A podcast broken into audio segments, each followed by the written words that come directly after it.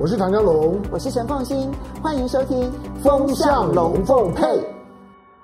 风向龙凤配，我是唐湘龙，我是陈凤欣，我来带风向，我来跟风向，以免你晕头转向。最近的风向呢，你有没有注意到？那就是日本现在吹起了一个浓浓的台湾风。嗯、好，我们这边呢，其实先为大家介绍呢，这两位呢，在我们现场的来宾，一位呢就是大家非常熟悉的郭正亮郭委员。大家好，妈祖护佑安康。刚叫你不要拿出来，你还拿出来 啊？好来，你要日本讲话，妈祖就要出来一下嘛。好，可以，没有问题。你你你这样不不合格，你一定要拿那个中华奥运的那一个口罩出来才行。对呀，奥运口罩可以送我们听众、观众一下。啊，来第二位呢，也是大家非常熟悉的杨永明杨教授，杨教授。Hello，大家好。好，我们今天第一个话题啊，先来看的。我刚刚其实提到了，就是你们注意到日本在过去这大半年啊，其实呢，在台湾问题上面表现的积极又激进，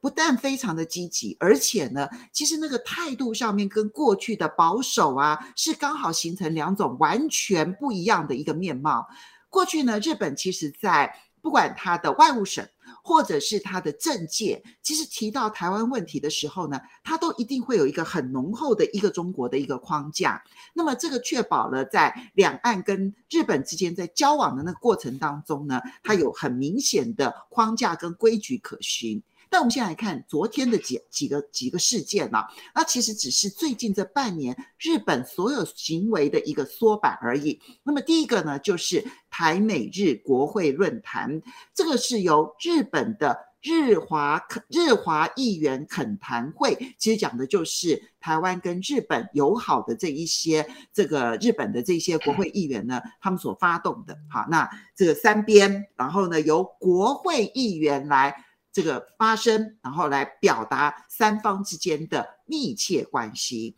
而第二个新闻呢，是安倍晋三，日本的前首相。但是安倍晋三不能够用前首相来看待，因为他现在呢，反而是日本内阁当中呢，恐怕最重要的实力派的人物。安倍晋三说，他想要来台湾吊唁李登辉。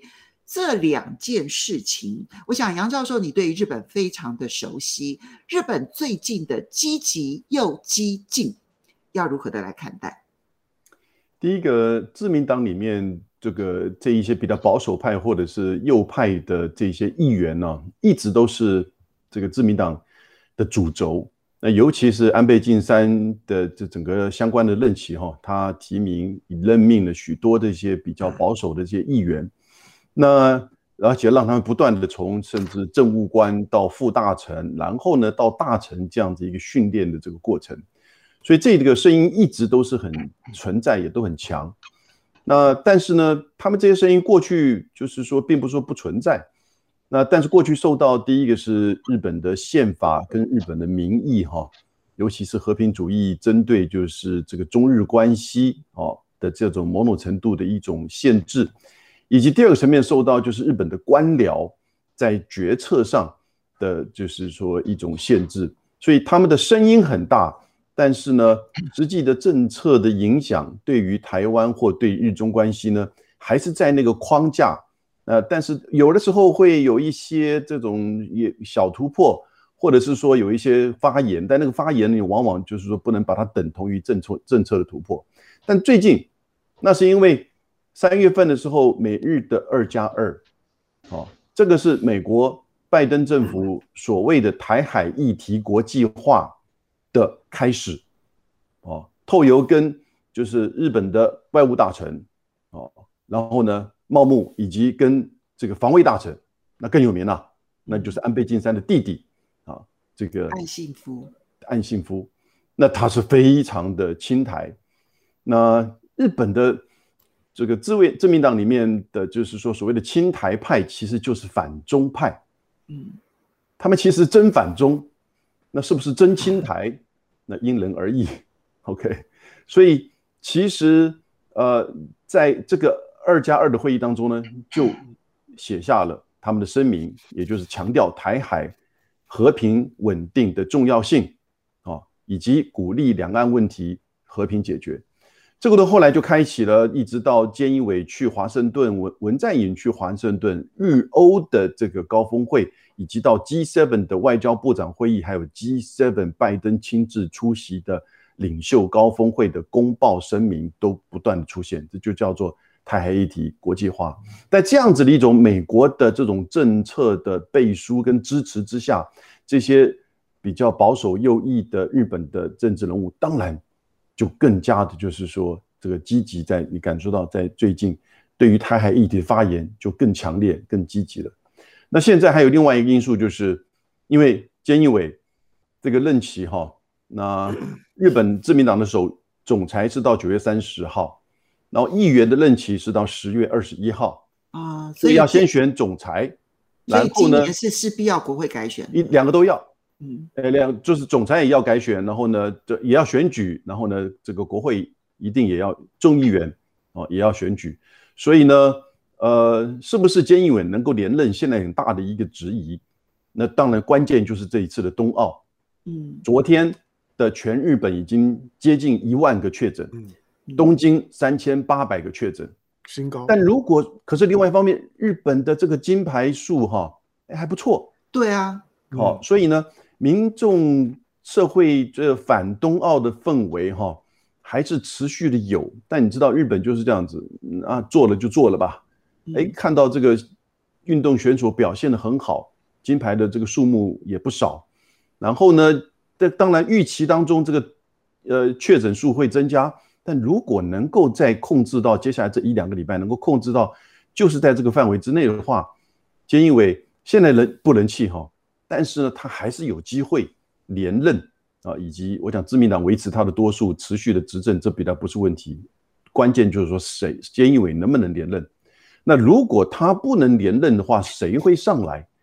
那这个时候当然也就我我讲这段，就是说这些政治人物在这个时候不断的针对台湾议题发言，也有一点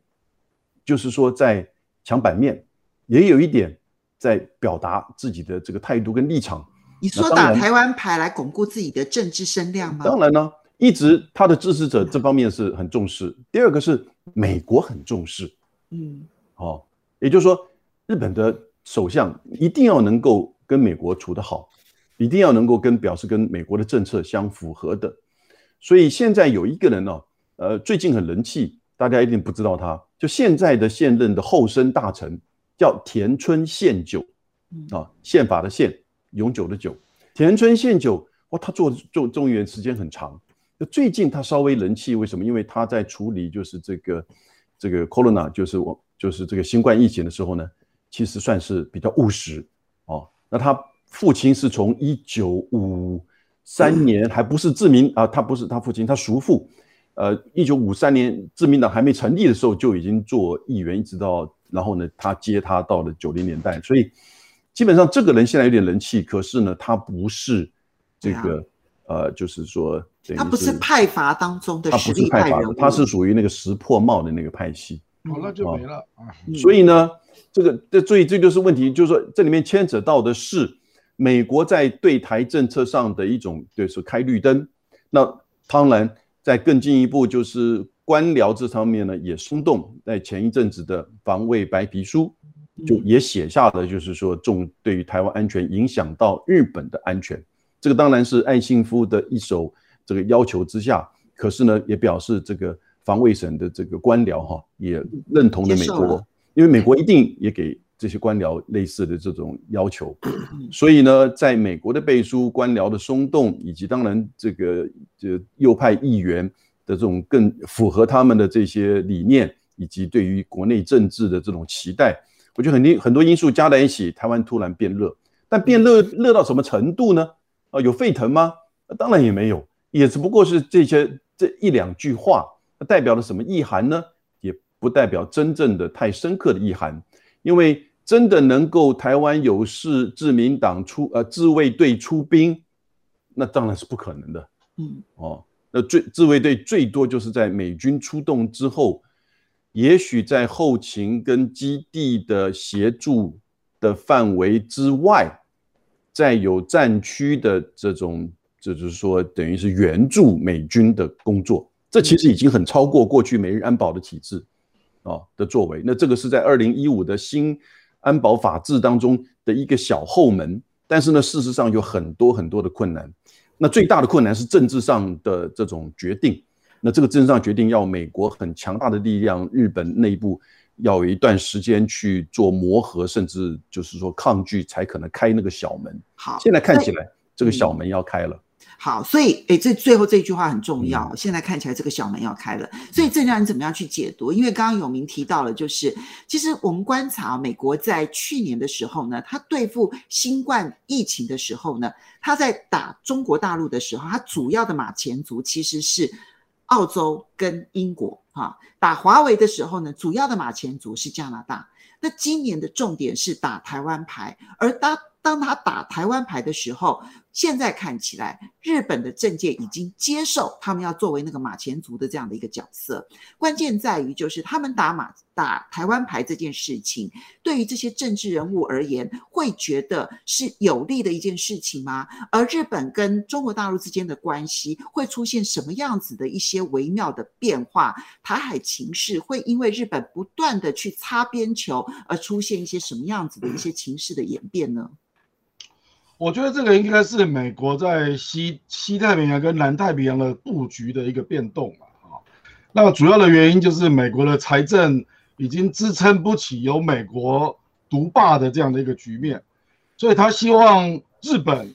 还有台湾角色要更积极一点。简单讲就是你要分担更更多角色了啊。那这个我用我的用我的语言来讲，这个叫放虎出笼啊啊，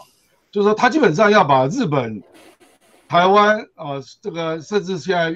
希望也去拉拢这个越南呐、啊，那希望明年菲律宾能够改变政权嘛啊，嗯，那就是基本上要去改变西太平洋的布局，那南太平洋当然就是澳洲嘛啊，嗯，那这个广义就是放虎出笼啊，放虎出笼就是说希望日本能够分担更积极的角色啊，那这个也有一个大背景啊，就是今年二月中国大陆通过海警法，嗯，那中国大陆的海警船。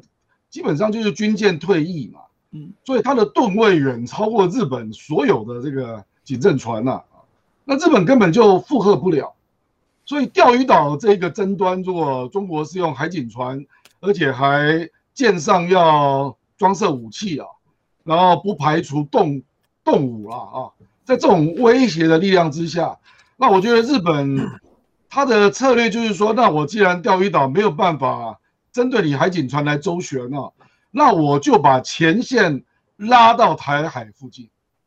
就往前走了，那增加他的谈判筹码，所以他就逐渐把日本周边有事开始要把台海纳入了。他也许不敢讲台湾呢，可是显然是要包括台海啊，比如说与那国岛周边的台海啊，然后钓鱼岛附近的台海，然后甚至是两岸。哦，有一部分的台海啊，那这样有利于日本整体跟中国军事上的周旋呐、啊，也就是说，把我的前线前沿拉到台海附近了、啊，那我要因应中国在军事上的扩张，而且有稍微大一点点的海洋纵深了、所以台湾牌不是只有从美国的角度来讲，希望日本打这个牌，日本自己从钓鱼台的角度来讲，他也希望打台湾牌，因为他撑不住，嗯，他撑不住了，因为中国海警船实在是领先他太多了，所以日本甚至在讨论一个议题，这个议题如果成真，就非常严重了，就是说对于钓鱼岛的保护，必要时候自卫队要不要介入？那自卫队就是军军方了，对。那如果日本真的这样搞，那中国的军方也会介入，那双方就已经在战争边缘了，就非常敏感了啦。那目前是还没做出这样的决议了，可是连这样的议题都开始有人在讨论了。那当然还有另外一面了，因为美国也发现第一岛链现在用航母主导的海空作战，恐怕已经不可行了啦。对，哦，因为基本上这个区区域拒止这样的策略。东风导弹对航母威胁实在太大了，没错，所以美国也要调整它的第一岛链战术了，就是说它可能要增加我们所讲的这个近海的这个海军的特遣队了啊，或者说这个亚太这个第一舰队要成立了，然后也希望日本扮演更多角色，比如说美国可能会把部分美军从冲绳退到关岛。那冲绳这个部分的兵力补足，可能就希望日本来补足啊。哇，哦，那，那日本要负担很大很大，很大。这个没有办法，因为美军他第一岛链如果在冲绳，它的风险太高了。因为台海战争，大家都知道冲绳一定会卷入嘛。嗯，那这个对美国来讲，这个风险太高了。那第二个就是，他从阿富汗还有伊拉克退出的飞弹基地，那是不是要部署在日本？哦，那这个部分日本也要做一些思维了，大概是这样。好，所以香龙这里面有美国的西太平洋布局的变化，也有日本呢，他去应对整个中国大陆崛起之后，他希望采取的军事或者是在海上的一些策略。当然，也有刚刚永明特别提到的，就日本内部的政界跟媒体界，还有包括舆论界跟包括这个民众当中呢，他们其实打台湾牌的那一个传统的政治思维。可是这三件事情呢，在这个时候呢，刚刚郑亮用了一个形容词叫做“放虎出笼”哦。他那结果是，假设说台海这附近是一个丛林的话，那放虎出笼。所有的危险时刻都是随时可能发生的。那从大的政治来讲，从中美框架来讲，就是美国，美国本来就在就在地球上的三大洋都养看门狗嘛。啊、呃，之前 之前我们讲过，他在亚洲养的看门狗就是日日本，日本在亚洲地缘上面对着亚洲大陆，在大西洋他养的看门狗就就是英英国嘛，英国英国本来就就是用用来平衡欧陆的，所以他一直用英国去钳制欧陆。那美国，美国最近比较努力，他才发现他在印度养少一只看门狗，所以最近在养印度嘛。那所以不管是印度、日本，或者说说是说是英国，它就是三大洋的看门狗。看门狗的角色呢，就是当美国开始在战略退缩的时候，这些看门狗的表现就要变得比较积极一点，就主人希望你凶一点，所以它就变了。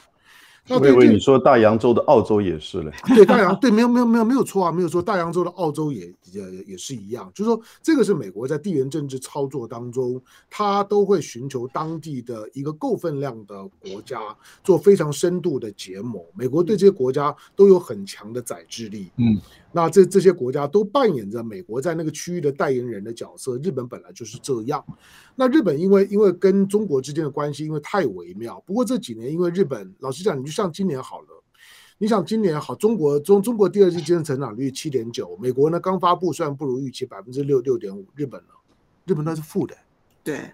日本是到第二季还是？日本是全世界的第三大经经济体。前两大经济体都已经从从从新冠里面走出来，都已经是呢快速的正成长，GDP 在快速的放大。日本不是，日本现在是在一个通缩的情况，是在负成长。日本的经济一塌糊涂，我跟你说，日本日日本接下去还是有很大的麻啊麻烦的。嗯，那那种就是说，日本已经已经让让自己慢慢的边缘化，找不到自己的重点。这是日本接下去它的整个的国家宿命，它要去克处理的课题。可是，在政治上面来讲，它就让右翼有了一个右翼，在过去并不是不存在。二战之后的右翼就是被压着，所以都戴着面纱。那右翼出门都是戴戴着面纱走，他现在他不戴面纱了。他就把面纱都都都拿掉了。你现在看到的日本的表达，其实只是日本的潜在的这种的日本的社会的右翼把面纱拿掉了之后的一种惯性表达。他们私下就是这个样子。嗯嗯，但只是现在公开化了。好，那你看安倍的讲，之前我们讲麻啊麻生太郎前一阵子的讲话，就是觉得好像呢，为了台湾愿意跟中国开战。那大家我我说了，我周围的所有的这个通通日本的朋友都说，你不要把它当一回事。麻麻生太郎就是嘴巴大。好，那麻生太郎讲话总，你现在看安安安倍呢？是啊，安倍安倍，你看岸信夫呢？安倍跟麻生太郎是一挂的，对，菅义伟是他们的傀儡而已。那安倍呢？安倍才刚讲完话说啊，李登辉先生过世一周年，我好想到台北来来来祭拜他。大家会以为他只是讲一讲，不，你知道他讲完话的当天，当天日本的日本在台协会的代表叫全裕泰。泉裕泰当天呢就去五指山去勘察现场。是啊，全裕泰，全裕泰得到那就是行前准备。对，就是已经呢在做准备。嗯、我觉得还有一个小小新闻，大家没有注意到，大家可以知道，呃，日本的产经新闻呢驻台的驻台的那个那个那个负责人，驻驻台的，就是那那叫做支支部的，对的那个石板，他叫他叫石板明夫。我不知道大家有没有注意到石板明明夫最近不断的上深绿的节目，上广播、上电视、上报纸。你有没有注意到石板明夫最近他在干一些嗯，一般来讲当地住在当地的媒体不太会做的事情，就上当地的媒体臭骂当地的在野党。我觉得国民党没有注意到这一点。石板明明夫最最近对国民党尖锐的批评，认为呢，认为认为国民党呢几乎就在扯后腿，扯民进党的后腿，在疫苗疫苗上面呢做故故作文章，妨碍台湾人呢打高端。他几乎上所有的深绿的媒体都是一个调子，他是产经新闻，产经新闻过去跟国民党关系是很 close 的，是蒋蒋蒋总统日记呢，蒋介石日记都是产经新闻连载出的。可是你有没有注意到石板明夫最近的态度？而且我不知道产经新闻知不知道啊，他在他在台湾呢，现在几乎是已经非常出格。过去呢，日本的主要媒体驻台的记者、特派员是不会这样做的。对，石板明夫最近，你看他上深绿的媒体，你可以找到很多的新闻，有很多在台湾的日本人最近都在跟我讲说，哎，那个石板明夫，你们不会觉得他很怪吗？日日本人是不会这样子做的，而且那是不礼貌的。可是你看石板明夫现在俨然就是好像是日本右翼在台湾的代言人一样，那个右翼的力量当然反映了美国中美之间实力的消长，以及日本对地缘政治的焦虑了。我只说那个趋势呢是没有办法改变的。日本在它内部越缺乏自信的情况之下，它对于就是说呢，整个中国的崛起，它就会更没有安全感。作为这种看门狗的角色，接下去呢，只会呢越白越白热化。但是日本会承受的压力不只是在钓鱼台，不止在台湾海峡。我我不知道大家有有没有注意到，俄罗斯最近突然间做了一件事，北方四岛。哎，日本呃，俄罗斯突然间呢到南千岛群岛去视察了。对，那这个都动作高度政政政治性啊，就是告诉你，就是说你日本跟我谈北方四岛不用不用谈了，嗯，就是呢，我就是继续呢强调呢，就南千岛群岛呢都还是我我的，北方四岛呢就是我俄罗斯的。俄罗斯这一次的表态其实影响很大哎，对，就是他有没有在帮在帮中国撑腰的味道，我不敢讲了，也也也许互为表里，但是它是一个地缘政治上面整体的牵引。我觉得日本要下这招棋的时候啊。他他是有可能付出很大的代价的，但只是现在大家都在意识形态的绑架之下，大部分的政治人物为了胜选，为了政治上面的连任，想不了那么多。好的，我们这边呢，很快的来回应几位网友的问题。等一下，刚好呢，第一位网友的问题呢，也正好可以是下一个话题，我们来好好谈一谈的啊。嗯，Danny Way 啊，谢谢他懂内，而且同时提出来，他说，请教各位该如何解读美国国防部长批评。英国海军进驻亚洲这件事情，他一直认为英国海军进驻亚洲这件事情是大哥哥要求小弟弟做的事情，为什么美国国防部长还要去批评？好，等一下我们其实会来谈哦。那嗯，陈建宏他说，亮哥，钓鱼岛是后线都输了，你不怕我们搞你的后门吗？好了，他就问说，安倍当首相的时候为什么不来台湾呢？哈。然后 Wader Chang 问说：“借美国的手解放了日本的封印，这样就有助于美军滚出亚洲了。”Cam 说：“日本是想要拉美国下水啦，钓鱼岛不敢说话，跑来炒台湾的旧梗。”深海的鱼说：“如果日本妈妈这么爱台湾儿子，为什么不让台湾儿子以台湾帝国的名义参加日本奥运啊？那讲我们的殖民时代的事情啊。那么，嗯，这 YFK Monster 他说，中美就算全面开战，日本也没有能力趁虚而入，想多了。然后，嗯，其实。区六，他是特别要赞赏今天两位来宾都非常的棒，他非常的喜欢。然后魂穿宇宙，他说安倍真的是聪明过头了，遇到问题就躲起来，问题过了再找时机回来。哎，这个真的是很符合安倍的这个个性。好，那接下来这个话题呢，我们就来看美国的布局。那嗯，首先当然中美之间呢有一个新的进展，那就是。终于，终于，终于，终于，终于，中国大陆呢驻美国的大使秦刚上任了。秦刚被认为是强硬派人士，那么不过呢，他在一开始的时候记者会表现出了那一个他的善意，强调中美关系的大门只要打开了就不会关上。好，这当然是希望沟通之门能够持续。但另外一方面，我们刚刚提到的美国国防部长奥斯汀。他现在在亚洲访问，他主要访问的三个国家，那么就是越南、新加坡跟菲律宾。他虽然强调，并没有要求东南亚的这些国家选边站，但是他在越南提到了一个重要的概念，希望跟越南能够提升关系到战略伙伴关系。好，我这边就要请教一下永明了。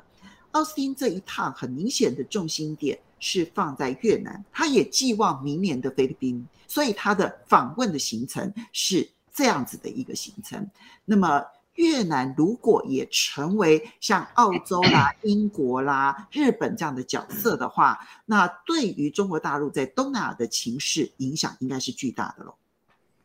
奥斯汀，美国国防部长哈，他之前是美国中部司令总部的司令啊，黑人的四星上将。那所以有这样一个背景。我想当初哦，那个拜登选他，一方面是非洲裔，那另外一方面呢，当然是他要结束在整个中东、中亚地区的这个驻军啊的相关的问题，他需要一个马上能够上手的人。尤其是奥斯汀那个时候做这个中部司令总部的时候，其实是从是主要负责从伊拉克这边，就是说军力减少跟撤军的这个活动。那但是他现在面对了一个新的印太的这个环境。所以他这次来东南亚是美国拜登的政府的第一个呃部长级的官员到东南亚，重点当然就是东南亚，但同时也是南海，哦，也就是说重点是美国的第印太战略的新布局，因为不要忘记，同时薛曼副国务卿到这个天津，然后呢，国务卿布林肯到印度，啊，所以其实基本上这是一个新的印太战略这个布局，从这个时候开始。然后呢，当然他到新加坡的时候呢，英国的伊丽莎白女王号航空母舰也到了新加坡，而这个航空母舰上面其实基本上都是美国的战机和海军陆战队，十八架 F 三十五里面有十架是美国的，国的，嗯，啊，所以根本就是英国的航母、英国的载具上面放的是美军，啊，当然伴随的有一些英国以及荷兰的这个护卫舰跟补给舰。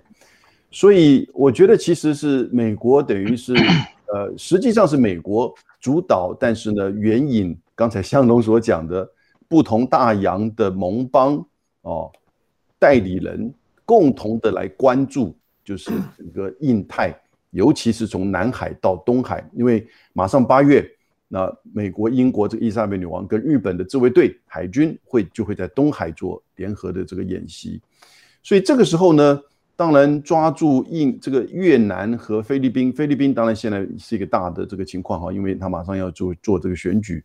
越南的所谓的战略伙伴关系，其实也只不过是一种说辞，因为美国跟印度也有同样的这个这样子的一个，就是说在倡议嘛。对，那基本上，但是这次你看布林肯去印度哈，其实呃雷声大雨点小，嗯，因为印度的。问题在他自己内部的民主这个倒车跟整个人权问题越来越严重的情况之下，以及他的基础建设，再加上疫苗所展现，他根本没有办法去配合美国所需要的这种积极的当所谓代理人还是看门狗的这个角色。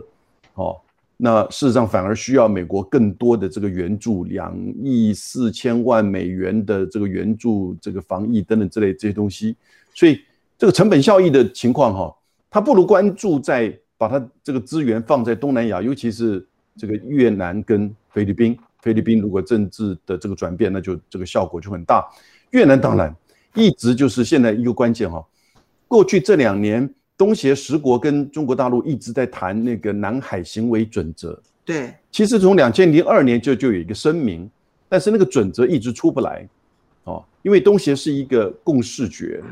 那本来的目标，其实李克强都讲了，希望在今年二零二一年的年底能够出来。一出来的话，就表示说，你美国跟我吵什么南海？我跟南海的十国，这个包含越南、菲律宾，我们都有共南海行为准则了。就南海所有的声索国全部都同意了。对，好，所以这个时候你还跟我吵什么航行自由？好，等等之类这些东西。但是呢，这里面我在想越南。就是一个很关键，造成这个整个谈判延续。因为上个月底的时候，其实呃，王毅和东南亚十国的呃外交部长应该是在重庆有一个会议，那就就确认这个南海声明啊，今年底年底出不来。嗯，哦，我想这里面背后实际上这些资深官员的这种会议啊、讨论啊，美国应该是 百分之百都受到，就是说立刻的告知，甚至有一些，我想对越南或者是一些国家都有一些指示。那也就在这个过程当中，不要让这个东西出来，不要让它立即的生效，然后呢，让南海的议题呢能够一直浮现在台面，然后呢，然后这个当然就期待就是明年菲律宾的这个翻盘，所以我觉得这个是他在目前呃就是东南亚以及印太战略的布局当中啊，要让南海的议题能够一直这个浮在台面，这一个很重要的这个布局。嗯，所以。这样，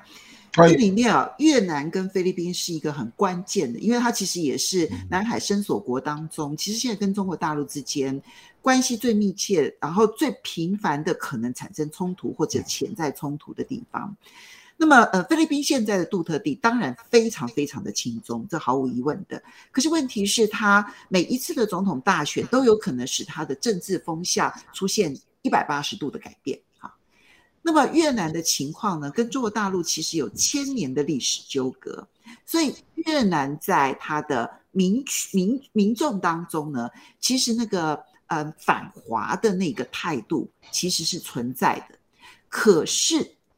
对于他自己到底应不应该跟着美国走，我觉得越南又有很多不同的考量，因为考量到他自己的政体的结构。你怎么去看奥斯汀这一次来亚洲能不能够收获这两国？还有刚刚我们网友特别提到了，就是英国的军舰来来亚洲这件事情。两天前奥斯汀的的访问的时候，他说，如果英国的军舰不来亚洲的话，对大家是比较好的一件事情。他为什么会突然这样说？后面那个问题比较小了，事实上就是说。他希望大英帝国要复活的布局要跟美帝国要一致了，就大概是这个意思。所以英国这一次的行为是他自己的帝国行为，而不是。可是他又能力不足嘛，他还要借美国的飞机来用啊。那他只只是希望他不要乱了这个局了。我我倒不认为美国会反对英国进亚洲了啊，嗯，因为他也要参加 CPTPP 嘛，嗯，那美国也是欢迎的。我倒要讲一下美国在整个西太平洋的布局啊。我刚刚讲的第一段，那个放虎出笼是上上面四个字，那后面还有四个字叫山海连线啊，嗯，就是他要从东海、台海一路收到南海，嗯，所以是放虎出笼，山海连线啊，嗯，那南海的布局，我觉得事实上越南的部分，因为越南是共产国家嘛，所以美国是不可能在越南有军事基地的。嗯，那越南也不可能同意了。那他可能卖，可不可能卖武器给越南？我已经卖了，已经卖了。我跟你讲，现在美国事实上从二零一八年，那美国的军舰就开始停岘港，他已经开始进入越南的港口，他去做访问啊。那有一次是一艘航母跟一艘护卫舰，那人数将近六千人了啊。那还有就是开始卖武器，这个美国都已经通过了了啊，所以。你你如果没有通过这些，你怎么可能要建立什么伙伴关系呢？对不对啊？可是越南不可能让美国驻军啊，或者让他有一个基地了，这个他们的民族主义也受不了了。而且越南基本上是共产国家啊，跟中国还是有千丝万缕的关系了啊。而且越南的跟美中国的经贸关系是非常深的啊，嗯，非常深的。你只要去过胡志明跟河内，你就知道了。对。就那，所以我认为，东协十国当中算是最深的耶，最深的，而且你就可以看到很多科技业 虽然从广东移到越南，可是它的零组件甚至原物料还是从中国采购嘛，对，它没有办法自主化嘛，啊，这很多啦，很多方面，所以我认为美国确实就是一样嘛，我就是说他要把越南拉过来一点，拉过来一点。所以我估计他实际上也透过越南提供军备啦，或者是日本提供军备给菲律宾啊，啊，有有一些转手了啊。那另外菲律宾的部分，我觉得美国至少会想办法跟杜特地稳住这个部队赴访协议了。啊，就是让美军在菲律宾享有司法豁免权啊，然后有很多他的包括他的进出啦，可以享有一些优待了啊，因为这个也是为未来的菲律宾基地如果要重建，要先有一些基础了。那他目前当然是希望菲律宾能够变天了啊，因为我们知道美国在菲律宾原来那两个大基地啊，因为火山爆发的关系，嗯，那在九二年之后就搁置了。可是美国却发现他在菲律宾没有一个基地是不行的了，呃，因为这个近海作战，如果他不是要用航母啊，而是要开始扩大作战舰艇的布置啊，那他确实需要有一些比较接近的停靠的地方。那这个除了日本之外，大概就是菲律宾嘛，所以他们有地方。菲律宾到底有没有可能会在明年变天呢？目前看起来是对杜特地跟他女儿比较有利了。目前的啊，可是因为菲律宾杜特地也是，所以他最近也做了很多姿态嘛，包括好像他对中国有时候也有不同意见啊，嗯，还有南海的主权的主张啊等等。那我觉得这个北京恐怕就是。忍住了，忍住了，因为他有这个需求嘛，让他在最后这可能已经不到一年了，他有机会站到稍微中间一点了啊。那等选举之后再说嘛，哎，大概是这样。那目前大概已经确定是他女儿要选，然后杜特地要当副手，要帮他操盘。越南会真的成为美国的战略伙伴吗？我认为不容易啦，可是军事上的合作必然发生。哦，因为越南确实也有很大的危机感啊。那中国在南海的布局确实非常积极了，因为我们看到它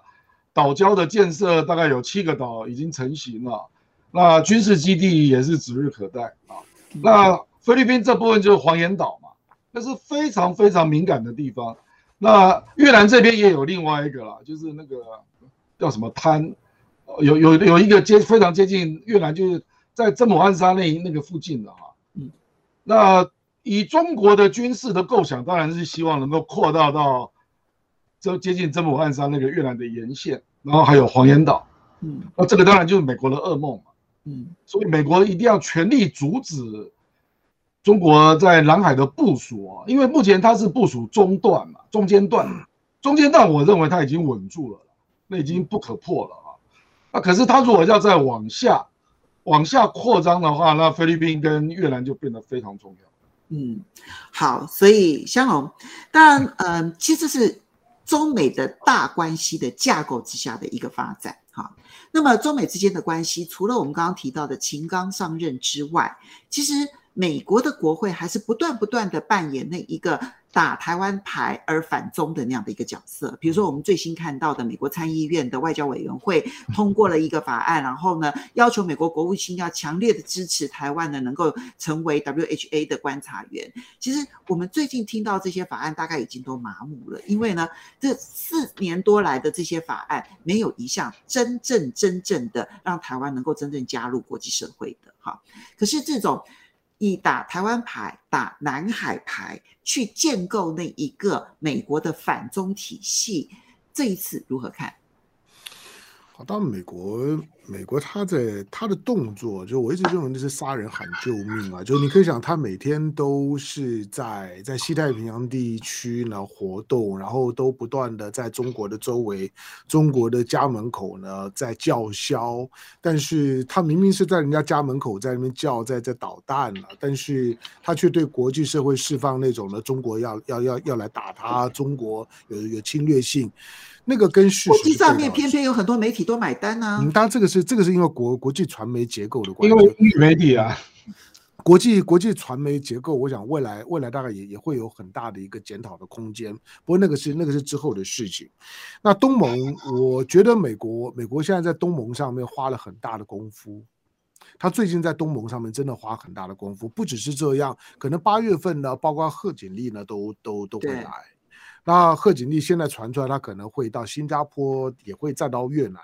那到这两个地方，因为这两个地方都是受印度裔文化很深的地方，我我猜了，那又和贺锦丽的这个就是印度裔的背背景啊，大家多多少少。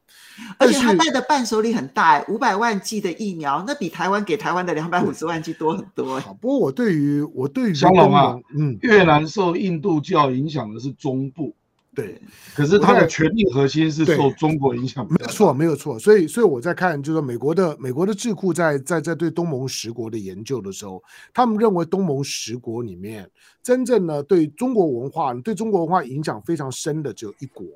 他说的那国并不是新加坡，他说是越南。他们认为越南是东盟十国里面受中国文化影响最深的，其实他的思考跟他的各种行为模式跟中国最像。他他们他们讲的并并不是新加坡，他讲的是越南。好，但是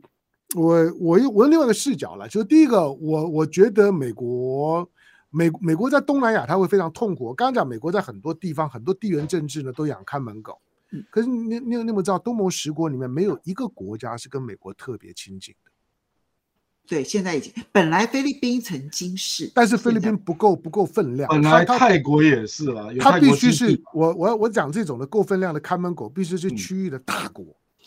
哦、嗯，那在东南亚就只有印尼够这个分量。对，但是中呃美国会意识到，在东盟，尤其在东盟成立了之后啊，东盟一体化的情况，我认为越来越明显。就东盟一一体化，不止在对内啊，彼此之间相互尊重，对外采取一致行动。我认为是东盟一体化最大的特征，就是东盟几乎在对外关系上面不会分道扬也扬镳。这尤尤其在越南在一九九六年加入东盟，你想一九八九年越南从高棉撤军之后，整个东盟境内啊，已经到现在为止三十二年没有发生过任何的冲突。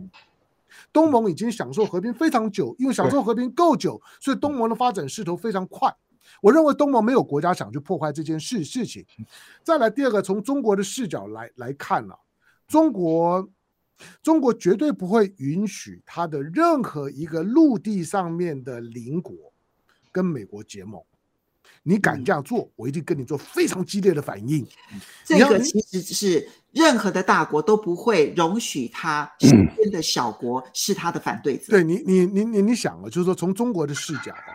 你呃，美国美美国常讲印太联盟，印太联盟。我为什么说呢？中国对印度呢，绝对会另眼相待，因为印太联盟的其他三个国家，美国、澳洲、日本，老实讲，跟中国都没有陆地上面的相邻关系。嗯，可是印度不是。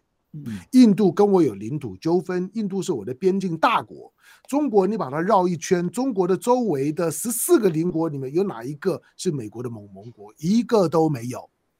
换句话说呢，你你跟我中国关系好不好是一回事情，但是你如果敢过去跟美国结盟，那接下去我们的关系就没得谈。我相信越南也会懂这一点，何况在东盟一体化里面来讲，越南还是有它的分量的。越南不太可能不考虑东盟的立场，我们都已经准备整合到 RCEP，今年年底就要生效了。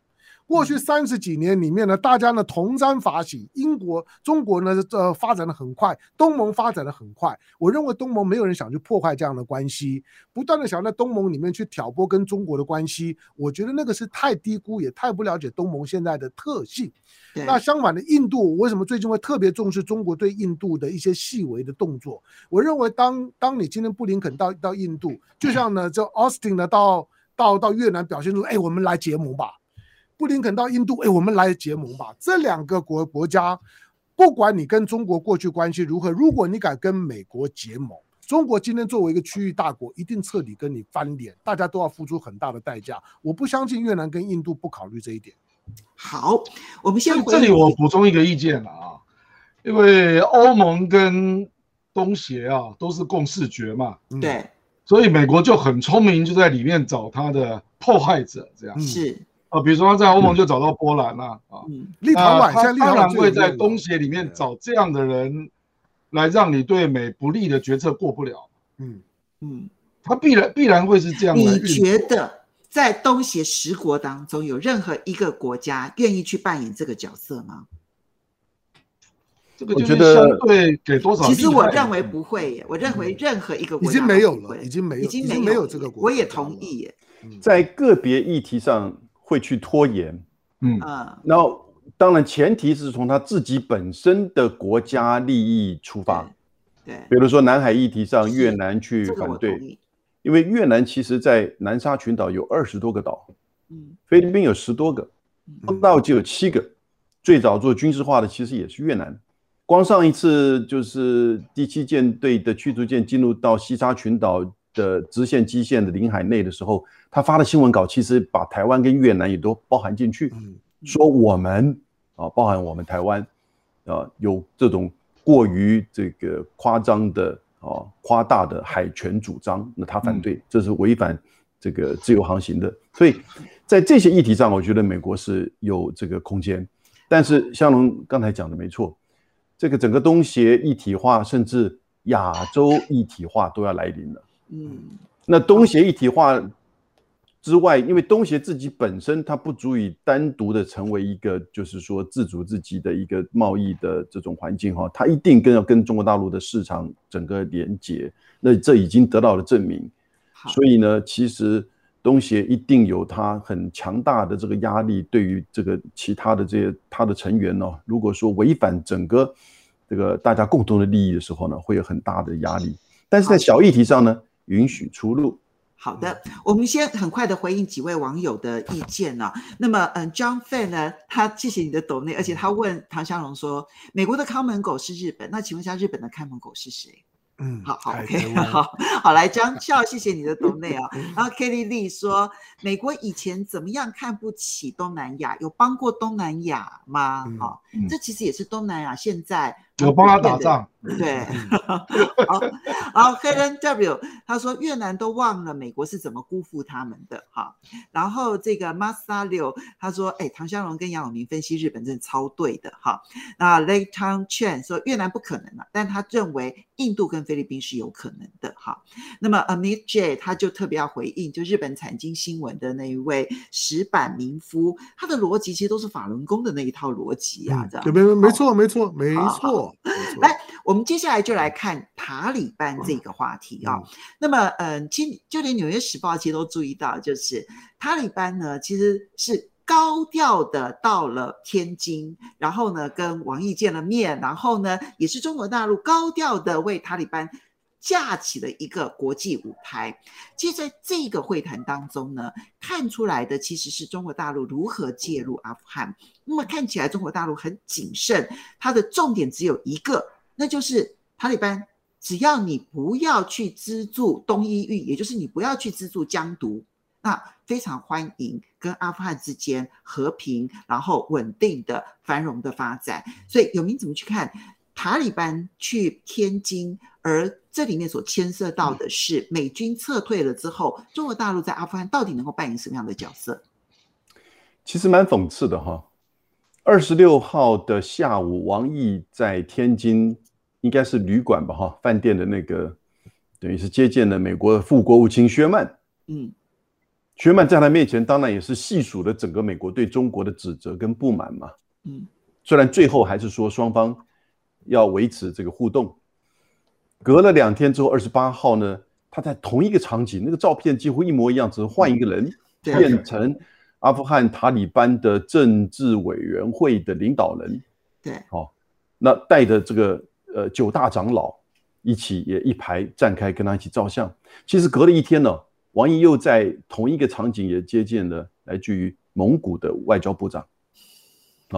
那我想天津因为根本才刚刚去过蒙古呢。对，因为天津因为大家自己不能直接去北京嘛，就干脆就来天津比较方便，这也是一个因素。但是那个场景的这种就是说呈现呢，以及那个时间呢，就代表了一个蛮讽刺跟就是说蛮有趣味的这种对比。帝国的坟场阿富汗，十九世纪、二十世纪、二十一世纪，美国也待了二十年，最后草草的这个收场，最后基本上应该是失败的离开。为什么失败？因为塔利班要回来掌控的，而且接下来的中亚的权力真空会出现。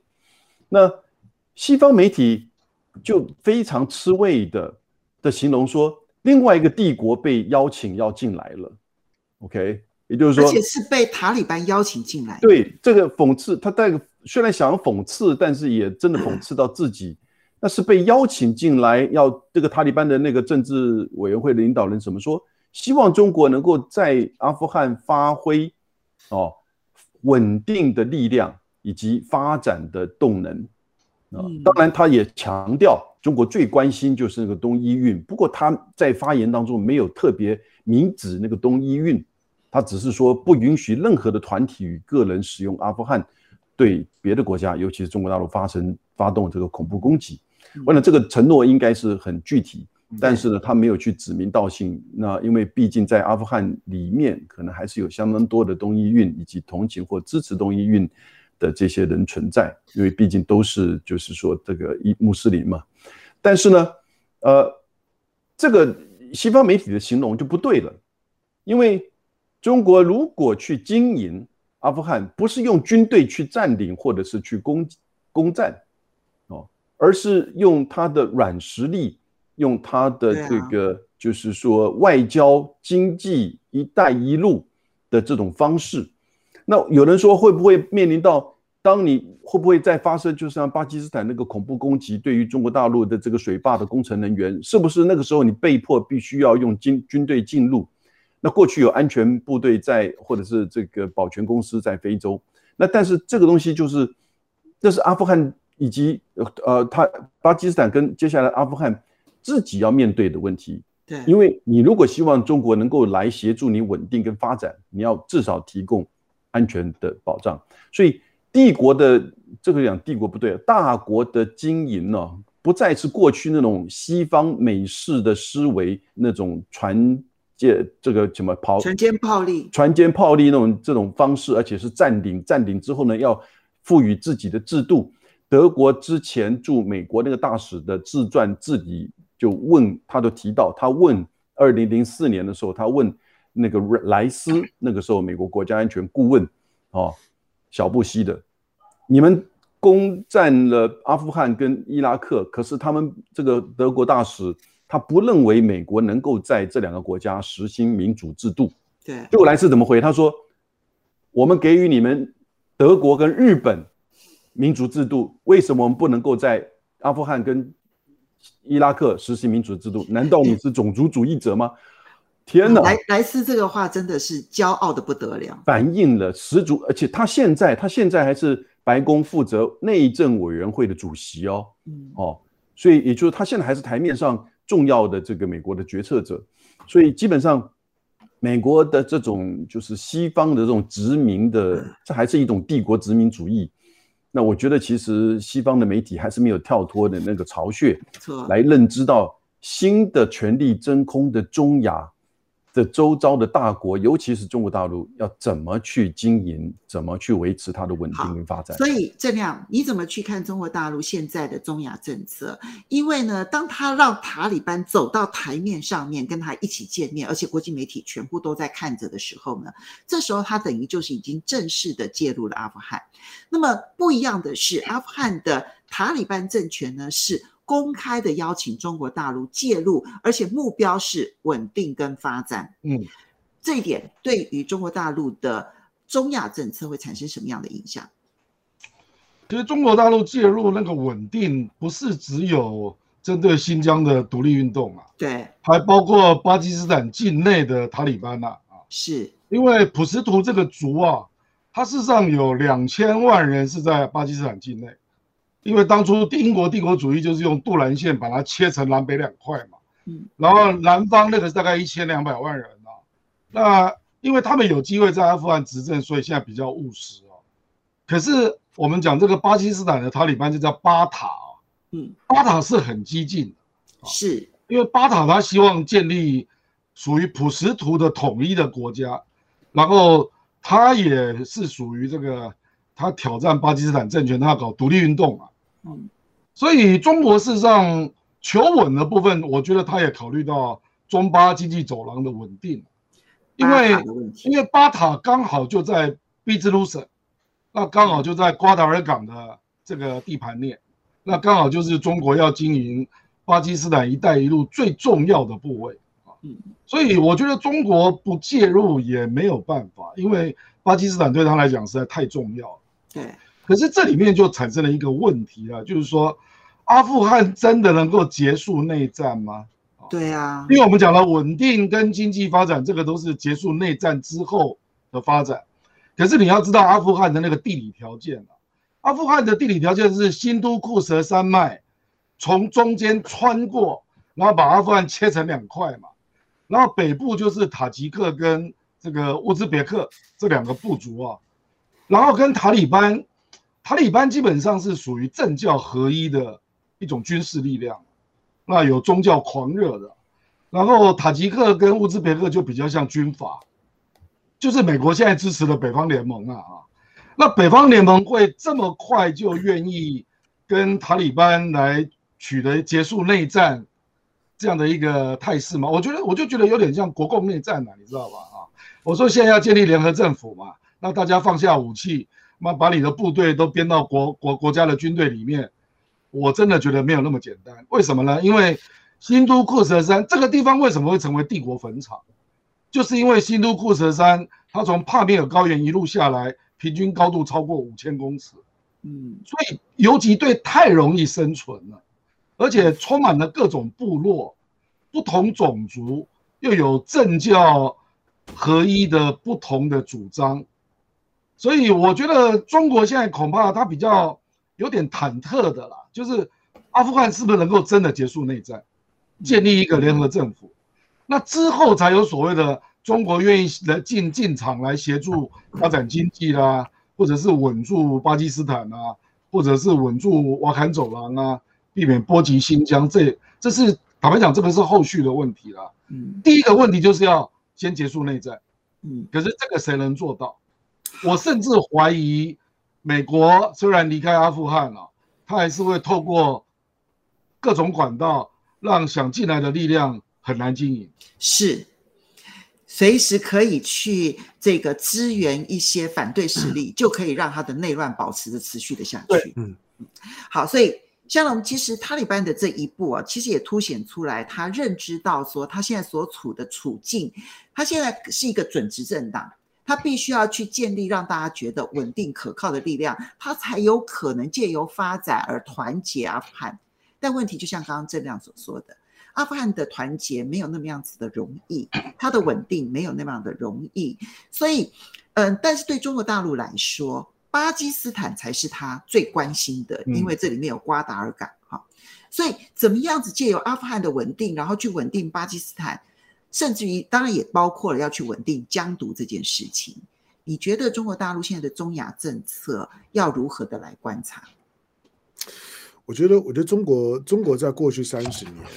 中国在最早的三十年啊，就美国的评估了，认为美认为中国的就地缘政治的政策里面啊，早期的三十年，美国认为最成功的在在在东北亚，嗯，那认为认为中国对于日韩关系的操作非常成功。之后的三十年，我认为中国最成功的在东东南亚。让今天的东南亚呢，跟中国几乎成为一个整体，让美国很难很难再有再有可以可以插针灌水的地方。可是不管是中国愿意或者不愿意啊，我觉得中国接下去的三十年，我我形容接下去中国要演的是三中传奇，就是中国、中亚跟中中东。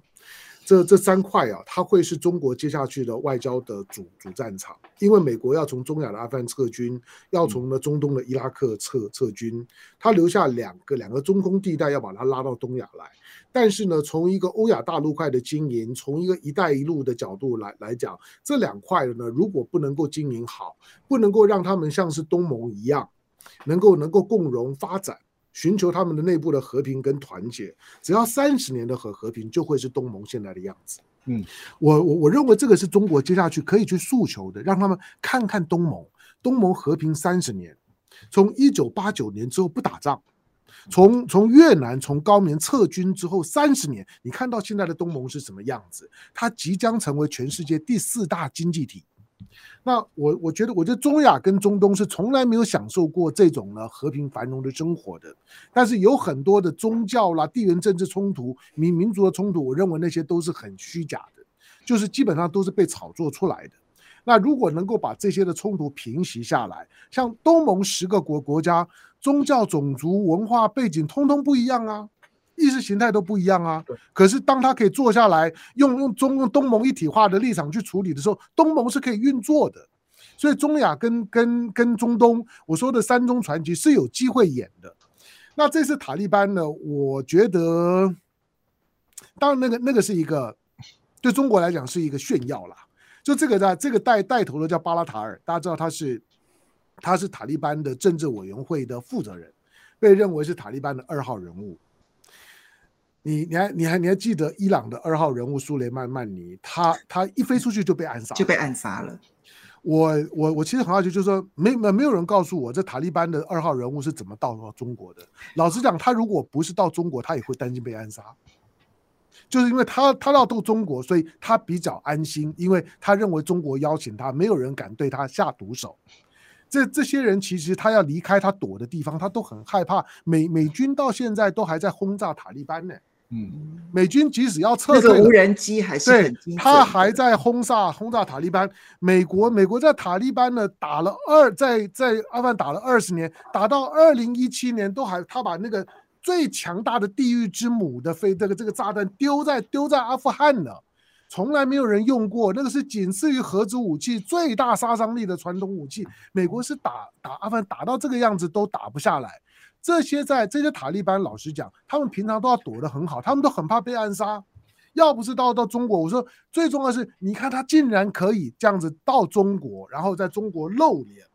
中国保护你，你到中国就没人敢敢敢动你。这个是我看到新闻背后我觉得比较有趣的故事了。嗯，那中国呢，接下去在在阿富汗，他也不会去军军事介入。我认为中国不会去跨过那个部分，但是他会用一个不同于传统，就是说美国或者从从十九世纪这些呢殖民国家在操作，因为殖民国家对于地缘政治玩法都一样，都是分而治，就就治之嘛，都是挑拨你们的矛盾，让让你们互相的对立，让我用花很少的人跟金钱呢，就可以让这个地方没有一个大的力量可以去对抗我。但是中国会采取一个东盟的模式，鼓励你们团结，